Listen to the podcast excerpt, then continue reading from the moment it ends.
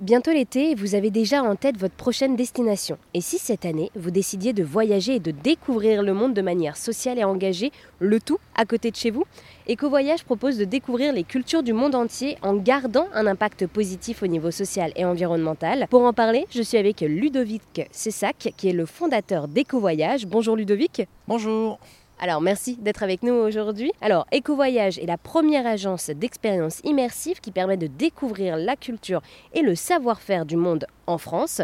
Et d'ailleurs dans Ecovoyage, le éco renvoie au phénomène euh, acoustique, c'est bien ça? Alors c'est ça, Ecovoyage, donc c'est E-C-H-O et plus loin voyage. Tout simplement parce qu'en en fait euh, on propose de découvrir les cultures et savoir-faire du monde et on va proposer de découvrir des destinations qui font écho en fait à nos destinations préférées, comme la Thaïlande, comme le Mexique, mais en fait à travers des expériences euh, immersives en France. Quels sont donc les constats qui vous ont poussé à créer Éco-Voyage? Il y a plusieurs constats en, fait. Euh, on va dire que moi j'ai vécu quand même sur plusieurs continents différents et j'ai toujours été euh, absorbé et passionné par la découverte des différentes cultures. À chaque fois quand j'allais voyager dans les pays, j'adorais le côté culturel, c'était ça qui me motivait à voyager plus que les paysages.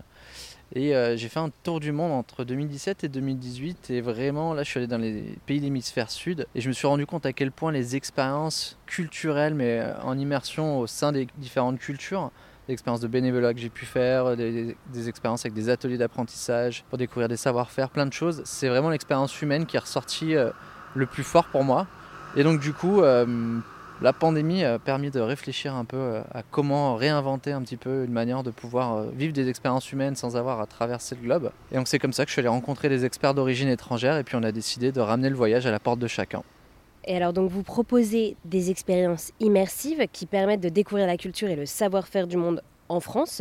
Est-ce que vous pourriez nous présenter euh, quelques-unes de ces expériences pour faire imaginer à celles et ceux qui nous écoutent? Euh, Oui, bien sûr. Donc on aborde plusieurs thématiques. Les thématiques principales des savoir-faire, ça va être l'artisanat, la cuisine, le bien-être, la danse et le sport. Par exemple, ça va être apprendre les secrets de la méditation sonore avec un maître guérisseur du Népal, apprendre les secrets de la street food mexicaine avec une chef de Jalisco, ou bien encore apprendre euh, le tango. Euh, à chaque fois, c'est des initiations, bien entendu, on n'a pas le temps d'apprendre aussi rapidement, mais c'est vraiment apprendre le tango avec une native, professeure native de Buenos Aires. Donc ces personnes-là maintenant habitent à, Lyon et en France pour le, notre plus grand bonheur, donc euh, ils ont envie de partager leur culture et leur savoir-faire aux Français. Et alors du coup, ce sont des initiations qui peuvent durer plusieurs heures, voire plusieurs jours, c'est bien ça? Oui, alors les activités vont en effet de quelques heures. On peut faire une première, un atelier euh, tout simplement de, culturel et cuisine qui va durer 2h30 à 3h. Et euh, ça va aller jusqu'à plusieurs jours, on peut aller euh, jusqu'à 3-4 jours généralement en moyenne. On va faire plutôt un stage vraiment pour apprendre à mieux comprendre le savoir-faire et s'immerger un peu plus dans la culture. Et là, on va sortir un petit peu de la ville pour avoir un cadre un peu plus dépaysant aussi. Hein. Et alors, c'est vrai qu'on se dit, oui, de faire des activités culturelles, des savoir-faire en France, on peut perdre de l'authenticité et finalement pas du tout puisque ce sont donc des experts d'origine étrangère qui animent ces ateliers et cela permet donc de garder toute l'authenticité de ces ateliers. Ah oui c'est ça, alors moi c'est quelque chose que je souhaitais vraiment garder, c'est le côté authentique. Dans le voyage, même quand on va voyager, c'est difficile de trouver des expériences authentiques. On va avoir beaucoup euh, d'agences, même locales, à chaque fois si on va partir en Mexique, en Thaïlande, qui peuvent proposer des activités qui ressemblent un peu à Disneyland, où tout est recréé, tout est modifié. Et donc, euh, du coup, heureusement qu'il y a beaucoup d'expériences de voyage qui nous permettent d'apprendre énormément de choses. Bien entendu, il y en a plus. Mais c'était de retranscrire ça, ne pas faire un Disneyland des expériences, mais vraiment le faire de manière authentique, à trouver les bons profils de personnes et on recentre l'expérience autour de l'humain et euh, pour garder ce côté authentique. Donc c'est vraiment des personnes qui sont d'origine étrangère, qui sont arrivées il y a quelques années en France et qui ont vraiment vécu dans le pays, euh, qui connaissent vraiment la culture et qui peuvent nous l'enseigner, qui sont vraiment experts dans un savoir-faire.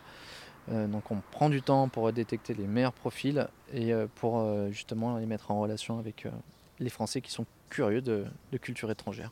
Et alors du coup, avec EcoVoyage, quels sont les types de voyageurs qui profitent de ces voyages en France?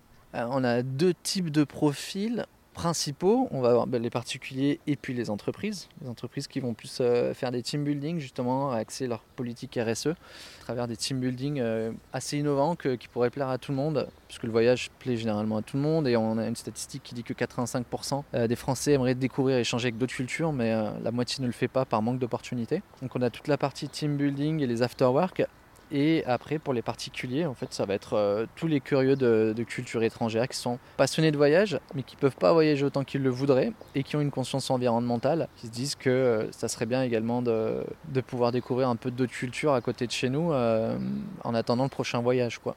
Moins être frustré par rapport à ça. Et alors également, du coup, vous avez eu déjà plusieurs retours sur euh, ces expériences. Que viennent chercher les voyageurs avec euh, Éco-Voyage?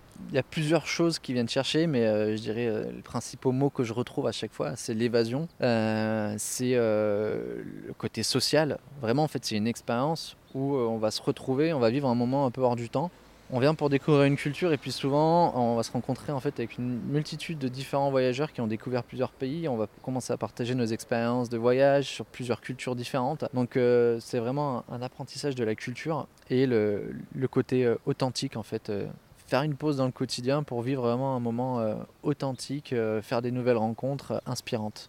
Alors vous, vous êtes le fondateur d'Éco-Voyage. Qu'est-ce qui vous plaît le plus dans toute cette aventure voilà, de créer et de faire évoluer Éco-Voyage alors, euh, premièrement, en fait, c'est euh, quelque chose d'assez égoïste, mais euh, qui est aussi, justement, c'est le but, c'est de faire en profiter le plus de monde possible. C'est que je vais aller trouver, j'adore aller dénicher vraiment les, les pépites, les, les, nouvelles expériences des choses par exemple qu'on n'a pas l'occasion de faire dans la vie comme une expérience sur l'Afghanistan. C'est très compliqué d'aller pour des raisons touristiques découvrir l'Afghanistan, des pays que j'ai jamais eu l'occasion de voir.